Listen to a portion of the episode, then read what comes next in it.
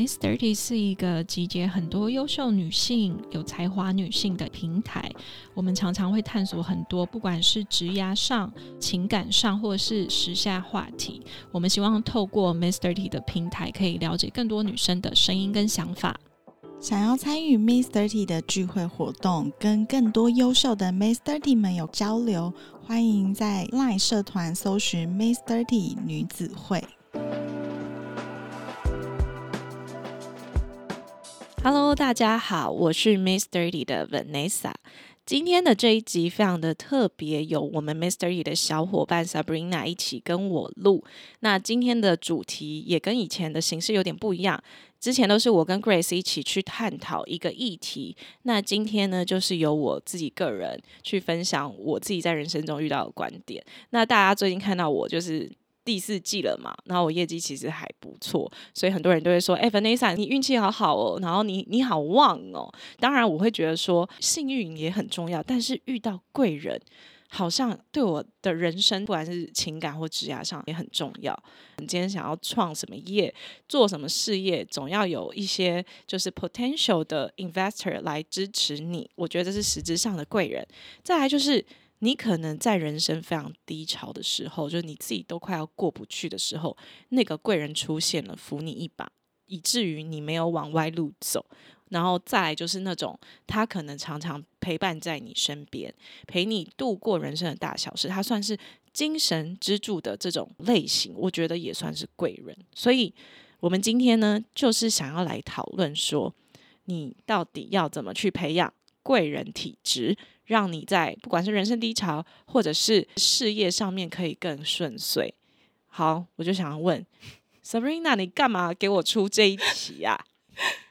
因为你的人缘很好啊，然后客户关系都维护的非常好，就这样。对啊。那因为我其实也有发现你在职场上面。还有一些年轻的一些伙伴们都很喜欢你，然后像是在活动上面，他们都愿意帮你做超多事情，然后解决你的问题。嗯，那你觉得是为什么？可能我有养小鬼吧？没有啦。好啦，我觉得这一类型的贵人，其实对我们的工作来说，其实也很重要，因为我们常常会有突然的紧急状况，可能半夜要大改大修。那如果你的身边没有一群小伙伴是你的贵人帮助你。往往可能活动都会比较不顺利，所以第一个当然是你要吸引到贵人之前，你要成为别人的贵人。比如说，我们最近长期合作的 Production 的小伙伴，他就曾经在他人生。非常低潮的时候，我就出现了。在这个工作的路途上面，你可能会遇到一些很不好的状态。然后我当时就请他去喝一杯酒，也不止一杯，好几杯。然后就听他说他工作上的苦，然后就给他一些人生的方向。后来我就，我当然就是提出了一些机会，觉得说，哎，我们可以请你来帮 Miss Dirty 做我们的 production。我觉得就是你看到人家在很低潮、很困难的时候。你给他一个小小的帮助，我只是带他去看一场电影，请他一杯酒，听他说说话。那个 moment 就是，如果你在低潮的时候，这个帮助你会觉得很感谢，非常感谢。对，所以那就是为什么有时候会发生什么事情的时候，他们会很愿意来说没关系，我可以多做一点，没关系，我可以帮你解决。然后当然还有很多不同的厂商，可能像 FMB 啊，我们常常会运用到的。其实我都觉得说，我有机会的时候，我都会把你们放在心上，只是在重要的 moment 的时候把你推出去。嗯，包含比如说以前要离职的同事，我也会跟他讲说，那你未来想要去哪里？我常常遇到很多不同产业的老板，如果你想要去服装产业，我也可以推荐你进去。我并没有因为他离职而讨厌他，我反而会拉出我自己的角色。去理解说为什么他要做这件事情，那我有什么事情可以帮助他？所以，even 现在我们没有一起工作了，或者是我们已经换了很多不同的公司，这一些小伙伴们他们都还在，他们都会跟我说：“啊，Vanessa，如果你有什么需要帮忙的，我一定会帮忙你，麻烦你多利用我。”所以，你要遇到贵人之前，你要成为别人的贵人，我觉得这个是一点。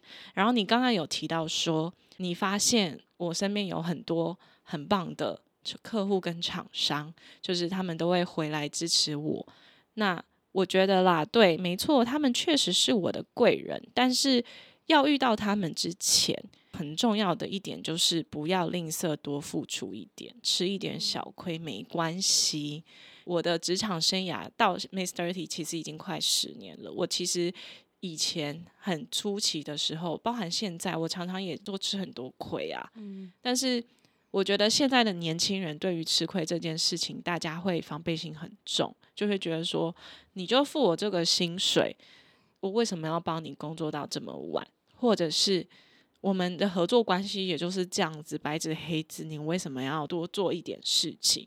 其实我我从来都不会有这样的想法。我是一个很喜欢付出的人。客户如果他有时候年纪比较大，他对时髦的敏感度没有这么高，其实我都会私底下私讯他，因为我要给他面子嘛。私讯他现在流行的一些网红的案例，然后跟他说：“诶，这是现在很流行的内容跟趋势。”我会让他是很有。台阶下的去接收到这些不同的资讯，那有一些客户他其实是我们可能以前都从来没有合作过，反而是因为我创了 Mister T，我们可能已经认识了八年，我们才有这样子的合作。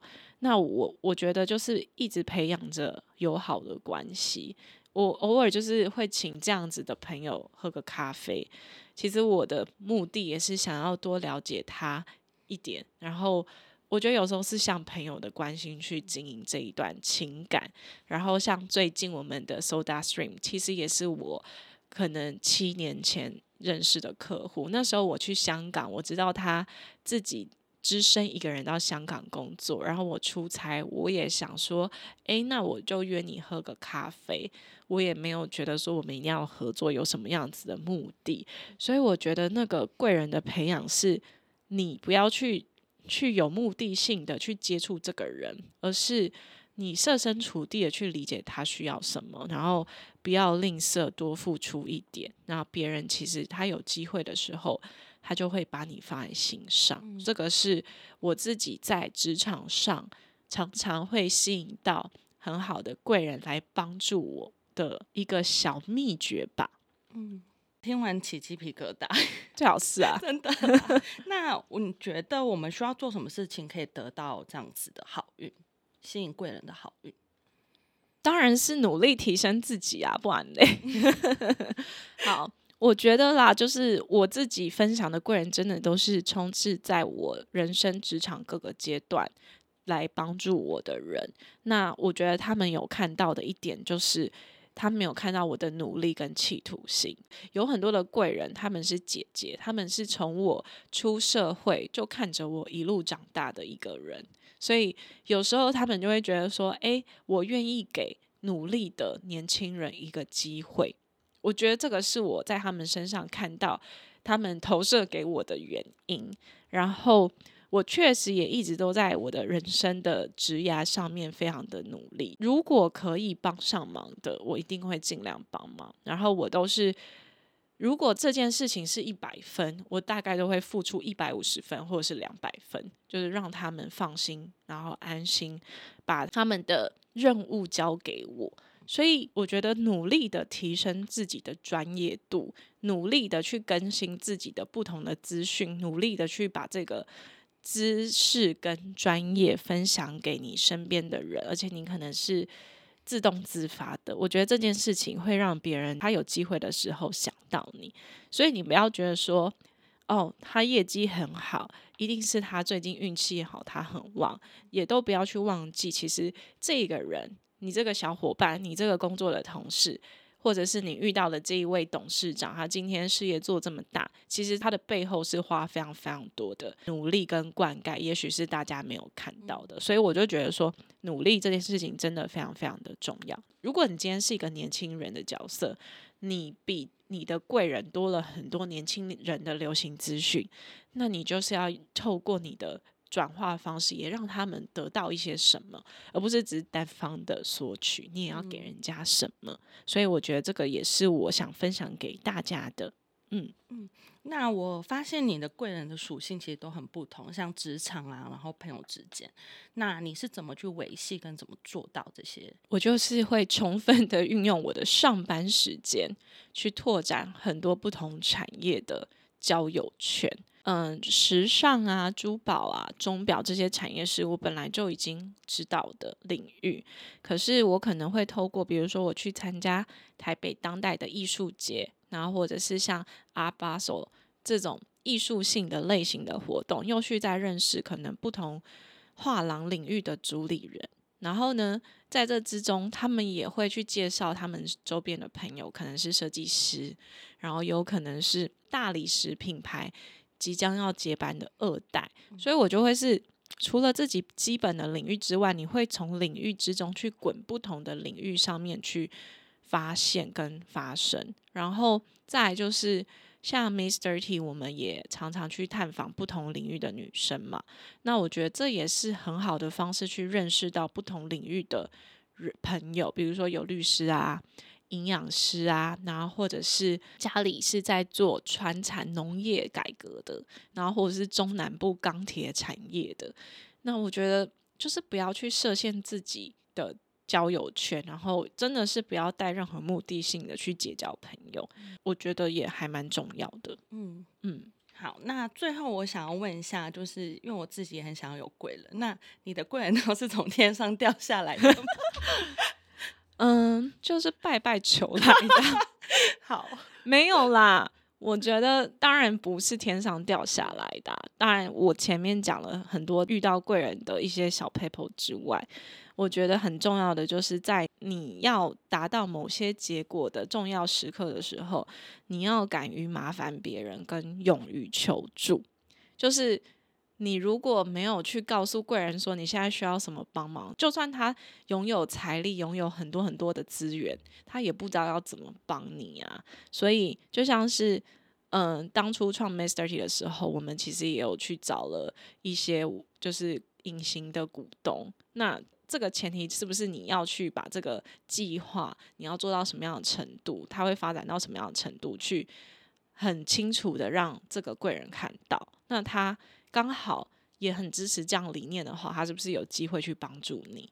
那有时候是我就刚好缺这个业绩嘛，那我是不是也可以把我这个需求？舒服的让对方知道，他就会想说：“哎，那我刚好有一件什么事情，我刚好手上有一些预算，我可以帮你。”那他就会来帮忙。然后再来就是，像我们活动中，我们常常会遇到一些突发状况，比如说我在技术上面就比较笨，我就会常常很害怕去弄技术的东西，比如说麦克风的音响这种，然后播放影片这种，我都会觉得放我身上会搞砸，但是我就会去。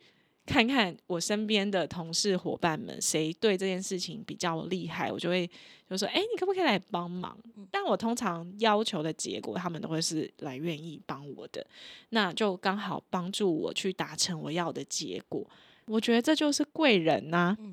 贵人不是说他今天要丢一笔大钱给你创业才叫贵人，而是他们可以在你的生活中给你一些当下困难最快的解决方式。其实。对我来说，我觉得都是贵人，然后我自己也很乐于成为贵人。我是一个母爱大爆发，不管是我有什么资源，我有什么样的东西，我都不会自己私藏。我觉得这也是这些贵人给我的一课吧，就是他们是有满满的爱，然后满满的专业。他们觉得说，哎，我分你一点有什么关系？像我人生路上，我也有遇到一些贵人，是我曾经在上一间公司刚进去当业务的时候，其实我一开始也不知道业务要怎么去找。然后那时候我的工作的革命伙伴，他是一个男生，他就说，哎，Vanessa，我我这个月业绩到了，不然我这三十万业绩给你。然后让你的业绩达成，就是你的生活上有很多这种很善良，然后愿意帮助你的人，所以换你的时候，你会很不吝啬的也去帮助别人。所以我就觉得说，你得到什么样的东西，你也会用这样子很正能量的方式去给予别人。所以我就觉得我很快乐。比如说像我们公司，我常常会拿到一些。什么票啊，然后艺术展啊，我都会希望我们的伙伴是第一时间可以一起去看秀，得到最新的资讯。我自己去看艺术展有什么意义？我希望就是跟我一起工作的每一个伙伴们，你们也可以因为我的好处，我也给你们好处，你们自己去得到你们的资源跟资讯。那也许在这个路上，你不一定是来去帮助 Mr. T，你也不一定是帮助到我，有可能是帮助到你自己啊。你认识了你人生中的贵人，这对我来说我也很开心啊。所以我觉得我就是秉持着我不吝于分享，我也不在乎我吃亏，我也不太爱计较的心。去去过我的生活，所以我觉得我的贵人真的就是这样子，也被我这一种能量、欣赏我这样子人格特质的人吸引而来。所以当然不是天上掉下来啊，但是我觉得偶尔我也是会有一点点小小的迷信，就是如果我有要祈求什么大单的时候，我会在心里面默默的祈求帮 助，或者是我可能就去拜个拜，添个香油钱，就是。我觉得就是一个你自己的信仰、信念，然后跟你的正能量去吸引这些好的贵人来帮助你得到更快速的达成。以上的这么多点，我觉得已经给大家很多 people 了。对啊，然后再来就是，我觉得你永远都要保持感恩的心，然后善良的信念，做什么事情都是拥有这两个特质，你就会很开心。你的付出、你的给予，你都会很开心。所以这个正能量就可以感染给大家，然后大家也会因此得到他们自己在他们生活中的小贵人，然后让他们的个生活更顺遂。那我觉得这就是一个很好的能量气场，然后他们就会回来帮助你。所以我觉得，不知道我今天的分享有没有让大家得到些什么？那如果大家喜欢这种我们自己单集去探讨某些议题的内容，或者你们想要听到 Vanessa 想要分享什么东西，都很欢迎你们可以在 Podcast 的留言告诉我们。那我今天的这一集，你到底是努力还是命好？怎么样去培养贵人的体质？就到这边喽，我们下一集见。我是 Vanessa，我是 Sabrina，我们谢谢今天的小伙伴，我们下次见，拜拜。